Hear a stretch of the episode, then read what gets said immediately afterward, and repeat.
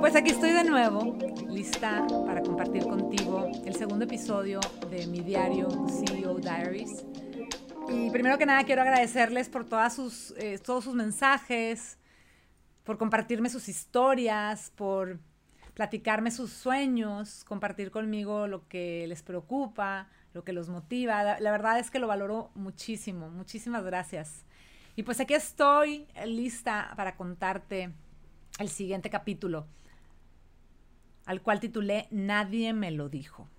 Un camino difícil que a veces parece imposible.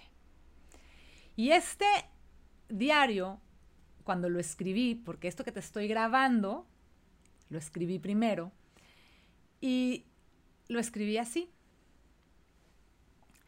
Son las 6 de la mañana y estoy sentada en mi escritorio. Estoy tomando un café mientras veo por la ventana el amanecer. Tengo una hora leyendo mensajes y correos que ustedes me mandan. He sonreído y, y bueno, también me han, me han movido en lo más profundo de mi alma y quiero que sepas que esto me inspiró a escribirte hoy. Y eso mismo me inspiró a estar aquí grabando este video y grabando este audio para ti. Clau, ¿qué más hago? Clau, es normal que sea así de difícil. Clau, estoy a punto de rendirme, ya no sé qué más hacer. Clau, ya no puedo más. Muchas personas quieren más en su vida. Yo lo sé, me lo dicen y sé que tú estás listo y que, que quieres más en tu vida. Y me encanta, me encanta escuchar que tienen grandes sueños, grandes ideales, grandes metas pero la mayoría se siente frustrado porque no saben exactamente cómo transitar de, no, de donde están a donde quieren estar. Es decir, ese camino, esa transición, no saben cómo llevarla a cabo. ¿Te ha pasado a ti? Quiero que sepas que entiendo perfectamente lo que estás viviendo en tu vida y en tu negocio. ¿Y cómo lo sé? Porque alguna vez estuve ahí. Porque yo también alguna vez no sabía cómo transitar de dónde estaba a dónde quería llegar. Solo sabía que quería más. ¿Y te acuerdas? Lo averigüé en el camino. Cuando estuve leyendo esta mañana todos sus mensajes, pensé que podía hacer un diario, un diario, una miniserie en donde les pueda dar más de mis historias, de mi vida personal, de mi vida de negocio, pero sobre todo el tras bambalinas. Yo así le llamo el tras bambalinas. Y eso es todo lo que no se ve. Gracias a ese diario y a tanta respuesta y a tantos mensajes fue que se me ocurrió hacer esta miniserie de video y de audios para que tú también tengas esta información.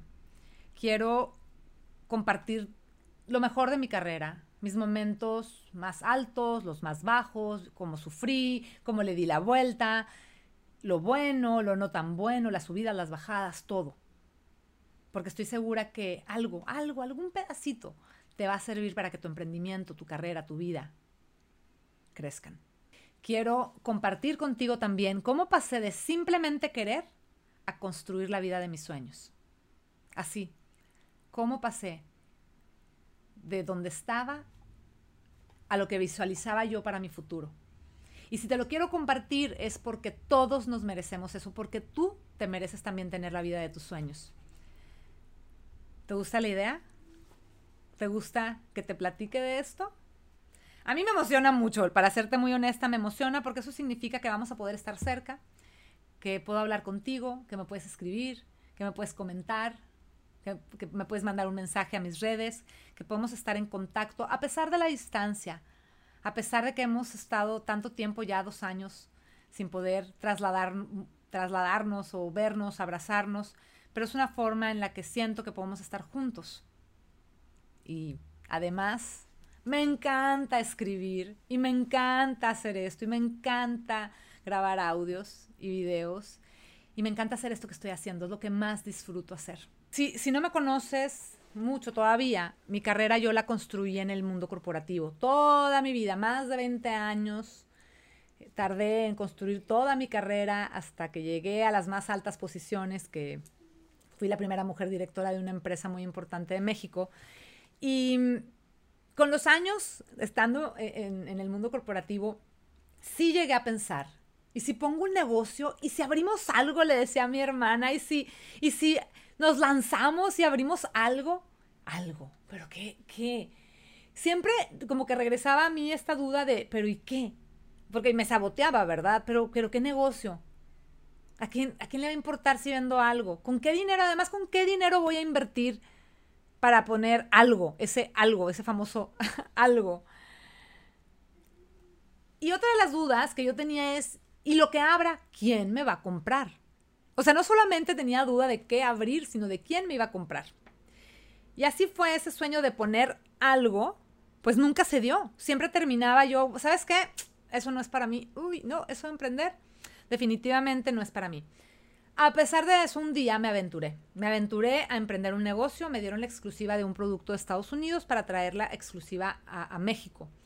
Y pues yo muy segura dije, no hombre, fácilmente podemos vender cantidades industriales. Le dije a mi hermana, vamos a abrir este negocio, vamos a darnos de alta, vamos a hacer una empresa formal, porque esto va a volar. Yo estaba segurísima. Y te digo una cosa, no tenía idea lo que estaba haciendo. Esa es la verdad, la puritita verdad. Para serte honesta, me topé con un muro tan alto, tan alto, tan alto que no veía el fin y no sabía cómo atravesarlo. Y por eso mi negocio no prosperó. Y cuando me doy la vuelta a entender qué es lo que no funcionaba, pues no funcionaba nada. Entre contratos, entre distribución, impuestos, el proceso de importación mismo, las ventas, el marketing, el volumen, el conseguir en dónde colocar el producto, las ventas, la planeación y por supuesto, mi inexperiencia total. Era demasiado para mí, esa es la verdad. Y me acuerdo perfecto que en ese momento decidí y dije, no, no, no, yo ahorita emprender no, es más, a lo mejor nunca voy a emprender y yo me tengo que dedicar a hacer una carrera en el mundo corporativo. ¡Auch! Mm, duele, ¿verdad? Me dolió, me dolió cuando, cuando ahora que estaba escribiendo esto y que estoy grabando esto, me dolió. ¿Cómo llegué a decir que eso no era para mí? Que esto no era para mí, que emprender no era para mí. Solo porque le, le tuve miedo a un muro que no sabía atravesar. Pero te voy a platicar más adelante qué pasó. y pues sí, no puedo creer que llegué a pensar eso. El negocio no prosperó, por supuesto que no prosperó para nada, pero también era mi responsabilidad. No prosperó porque yo no hice nada para que avanzara. No me, no me di la oportunidad, esa es la realidad. No me di la oportunidad de crecer ni tampoco sabía cómo crecer. Y no tenía idea que existían mentores o coaches o alguien que me podía ayudar a guiarme. La realidad es que jamás pensé en pedir ayuda. Creía que yo iba a poder. Insisto, no sabía que podía pedir ayuda. No, era, no sabía que existía, eh, que existían personas que se dedicaban a esto. Sino por supuesto que hubiera pedido ayuda. Pero bueno, ese es otro capítulo que ya te platicaré.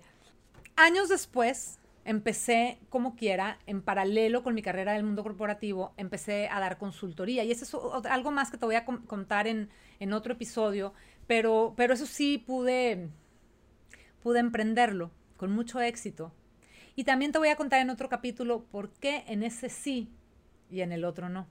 Así que después de dos emprendimientos frustrados, sí, dos, ya te contaré después del otro emprendimiento que hice. Bueno, en mi tercer emprendimiento, por fin, por fin logré tener éxito. Así que a tres años de haber creado y de haber lanzado este emprendimiento llamado LPH, que por eso estás aquí, por eso me conoces seguramente, es mi escuela de vida y de negocios. Y después de tener hoy más de 2.000 alumnos y, haber pasado de ser una empresa de cero a un millón de dólares, veo en retrospectiva, me pongo a analizar todo lo que no hice, lo que dejé de hacer y todas las cosas que sucedieron, por qué en esos emprendimientos no tuve éxito y en este emprendimiento sí. Y veo en retrospectiva lo que me faltó para tener éxito y lo puedo resumir en tres grandes lecciones. Lección número uno.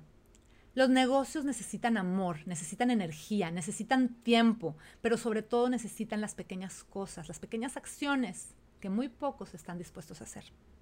En mi primer emprendimiento, en mi segundo emprendimiento y en este tercer emprendimiento, en los tres me topé con un muro muy alto, el mismo muro, era altísimo, altísimo, yo no veía el fin. Y me hubiera gustado que alguien me dijera esto que te voy a compartir. Si crees que empezar un negocio es difícil, déjame decirte que no nada más es tu negocio, esa es la realidad de un emprendedor. Ser emprendedor es un camino difícil. Y no nada más es difícil, no nada más te enfrentas con barreras. También hay momentos dentro de tu carrera como emprendedor que, hay momentos muy, muy solitarios, en donde tienes que sacrificar muchas cosas, momentos especiales. Hay mucho sudor, hay, hay mucho, hay mucha entrega. Pero si estás dispuesto a trabajar como nadie, vas a tener un negocio como muy pocos. Así que poner energía, poner tiempo, poner amor, poner esas pequeñas acciones de las que hablaba, esas cosas son las que van a lograr que puedas tener un negocio exitoso. Y te digo algo, vale la pena, te lo prometo. Lección número dos, date permiso de cambiar.